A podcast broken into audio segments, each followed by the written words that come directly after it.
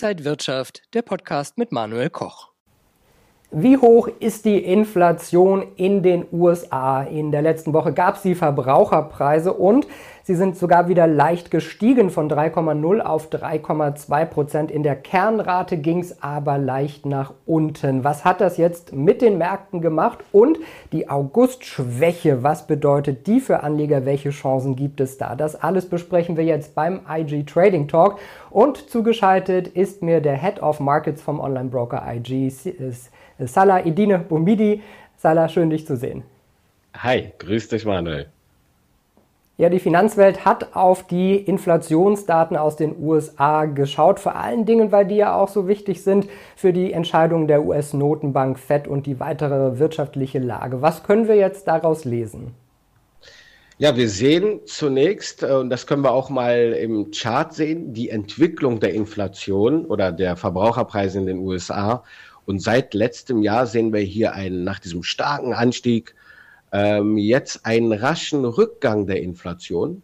Mittlerweile schon nahe des Inflationsziels der FED bei zwei Prozent. Wir liegen jetzt bei 3,3, wie du eingangs erwähnt hattest. Sie fällt weiterhin. Das ist durchaus ein gutes Zeichen. Bedeutet das aber auch im Umkehrschluss, dass wir bald die zwei Prozent erreichen, dann ist wieder alles super, Friede, Freude, Eierkuchen. Das meine ich zumindest nicht. Das ist jetzt ein temporärer Rückgang, den wir sehen, denn die Nahrungsmittelpreise, Lebensmittelpreise bleiben tendenziell auf hohem Niveau, diesseits und äh, jenseits des Atlantiks. Bei uns in Europa liegen wir ja schon noch einen Ticken höher mit der Inflation. Da ist noch mehr äh, Potenzial an der Unterseite. Aber bleiben wir in den USA. Der Grund natürlich, die stark gefallenden, im Vergleich zum letzten Jahr fallenden Energiepreise haben dazu durchaus beigetragen, die Inflation zurückzudrehen. Aber wir sehen auch jetzt in den letzten Wochen, Energie zieht wieder an. Der Ölpreis hat sogar sein Drei-Monats-Hoch wieder erreicht. Also da könnte durchaus im weiteren Verlauf noch was hinzukommen. Aber wir sehen es, wie gesagt, ganz klar und nüchtern, der Rückgang ist zu spüren oder nicht zu spüren im Portemonnaie bei den Bürgern, aber in den Inflationsdaten. Das heißt aber für mich nicht, dass wir langfristig wieder in ein ruhiges Gewässer kommen, sondern dass das hier eigentlich so ein charttechnisch gesagt eine ja eine Korrektur ist, die wieder zu einem neuen Gegenbewegung führen kann, dass wir jetzt erstmal so in diesem Bereich drei, vier Prozent Inflation durchaus bleiben für auch sogar das nächste Jahr äh, 2024. Und vielleicht mal kurz da noch drauf eingegangen, warum sind, haben wir in Europa ein bisschen höhere Inflation? Äh, das liegt natürlich auch an der Europäischen Union. Das ist nicht wie in den USA ein vereinigter Staat. Das hat durchaus auch dann auch Friktionen und Veränderungen. Aber wir können auch hier durchaus eine leichte Abwärtstendenz sehen. Und ich könnte mir durchaus vorstellen, dass wir hier jetzt auch uns angleichen, so wie wir die Zinsen erhöht haben, und die Inflation jetzt in den USA fällt, fällt sie auch leicht in Europa. Wir gehen auch so in die Richtung vier Prozent. Aber auch nochmal unterstrichen, das heißt noch nicht, dass die Inflation in Samt einfach wieder zurückgeht und dass wir jetzt relativ kurzfristig viel billiger einkaufen können, weil wir sehen es ja selber, wenn wir gerade bei Lebensmittel äh, und Nahrungsmittel mal schauen, dass die Preise relativ stabil hoch geblieben sind. Wenn wir mal auf die Märkte dann schauen, auf den DAX. In den letzten 34 Jahren ist der DAX 30 Mal in den Monaten August, September äh, schwächer gewesen. Also wir sehen diese saisonale Schwäche und wir sind praktisch ja mittendrin. Etwa 3,5 Prozent hat der DAX seit Start des Augusts verloren. Hm, was sagt denn die Statistik bei dir zu diesem Phänomen? Ja, wie wir immer wieder sagen, die Saisonalität ist ein Kann, aber kein Muss. Also historische Muster, die wiederkehrend im Jahresverlauf sichtbar sind und signifikant sind, können durchaus uns einen wichtigen Hinweis dafür liefern, wie der Monat denn so abläuft. Und wir haben schon über die Sommerschwäche gesprochen und haben auch darüber gesprochen, dass insbesondere in den USA der August der schwächste Monat im Jahr ist. Und das, weil die Aktienmärkte ja sehr positiv miteinander korrelieren, sehen wir das auch ähnlicherweise in, den, äh, in, in Europa und insbesondere im DAX. Der Monat August ist relativ schwach und das haben wir jetzt paradehaft sogar just mit dem Beginn des ersten Handelstages im Monat, das war dann auch der 1. August, ging es sofort Richtung Süden im DAX.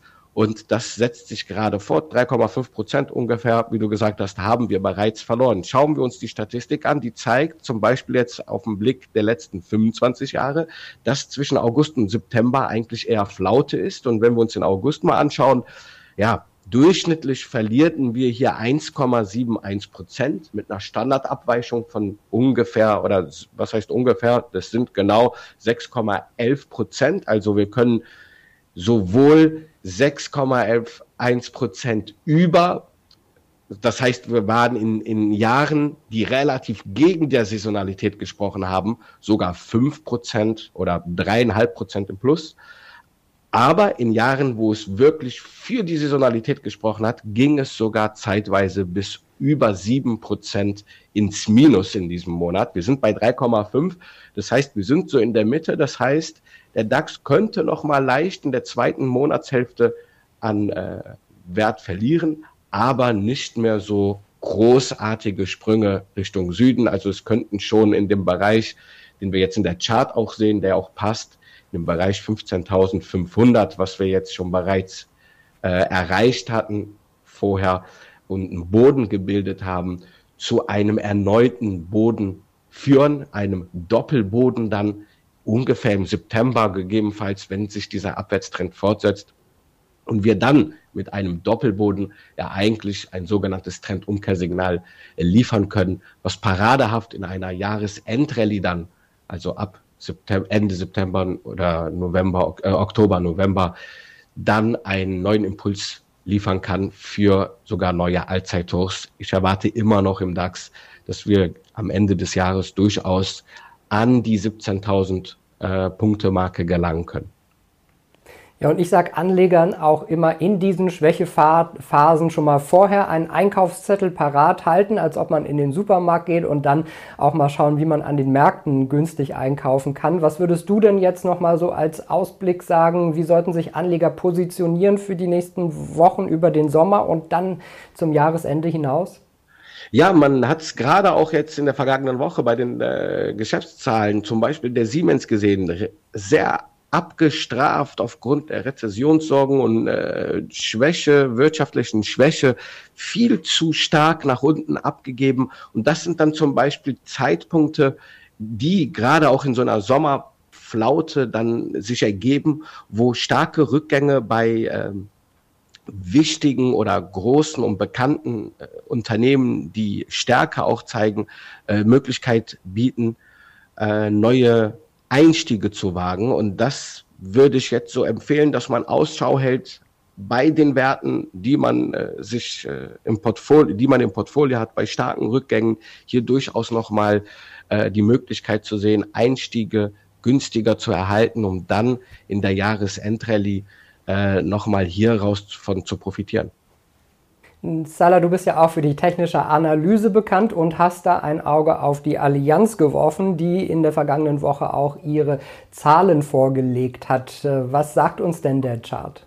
Ja, ich habe insbesondere die Allianz mitgebracht, aus mehreren Gründen. Zum einen können wir hier jetzt mal sehr schön charttechnisch sehen, wie wir äh, ja ne, einen Ansatz praktisch ermitteln mit Hilfe von Chartformationen und uns Kursziele ermitteln und darauf dann auch kurzfristig zum Beispiel mit Hebelprodukten wie Knockout-Zertifikaten hier an diesen Kursbewegungen antizipieren können. Auf der anderen Seite, wie du gesagt hast, Halbjahreszahlen wurden bekannt gegeben und wir sehen, wie ich schon öfter gesagt habe, Zinsen sind ein Segen für Banken und Versicherungen. Und wir sehen auch, dass die Allianz durchaus hier von steigenden Zinsen profitiert hat, obwohl wir auch Naturkatastrophen in jüngster Zeit hatten, die durchaus vielleicht haben wir gesehen in Slowenien, Kroatien, Österreich, die Überschwemmungen, aber auch in anderen Gebieten der Welt, haben aber keinen großen Effekt bis dato gehabt und scheinen die Aktie weiterhin zu bestärken. Wir haben ein aufsteigendes Dreieck im Chart und ein aufsteigendes Dreieck steht eigentlich für eine Trendfortsetzung. Wir haben sehr schön sehen können, dass wir schon im August einen ersten Ausbruch gewagt haben und den ich ja immer wieder nenne, auch im Livestream, wenn ihr uns mal gerne folgen wollt. Wie kann man Chartformationen handeln? Wie lernt, wie interpretiert man die? Der erste Ausbruch sollte eher eigentlich nur ein Pullback sein und das war es auch. Wir fielen dann wieder in dieses aufsteigende Dreieck jetzt im August ein, ehe wir jetzt mit dem Ausbruch ein Trend, eine Trendfortsetzung wagen. Neues Kursziel ist der Widerstandsbereich bei rund 230 Euro. Den könnte man an der Oberseite erreichen. Das heißt, ab jetzt könnte ich mir mit Knockout Schwellen unterhalb dieses aufsteigenden Dreiecks mich positionieren, um diesen Widerstandsbereich kurzfristig in einem kurzfristigen Swing Trade zu nutzen oder umgekehrt zu sagen, hey, der, dieser Ausbruch, Salah, wird eher doch wieder ein Pullback erstmal ergeben und ich suche mir jetzt hier Knockout-Zertifikate Putz, die oberhalb dieses besagten Widerstandsbereichs liegen, um hier an der Unterseite zu partizipieren. Sagt Salah Edine Bumidi, der Head of Markets vom Online-Broker IG. Salah, vielen Dank für diese Einblicke wieder. Ich habe dir zu danken. Vielen Dank. Und das war der Start in die Woche mit dem IG Trading Talk. Sie finden weitere Informationen, liebe Zuschauer, auf IG.com. Bleiben Sie gesund und munter. Eine schöne Woche. Bis zum nächsten Mal. Und wenn euch diese Sendung gefallen hat, dann abonniert gerne den Podcast von Inside Wirtschaft und gebt uns ein Like.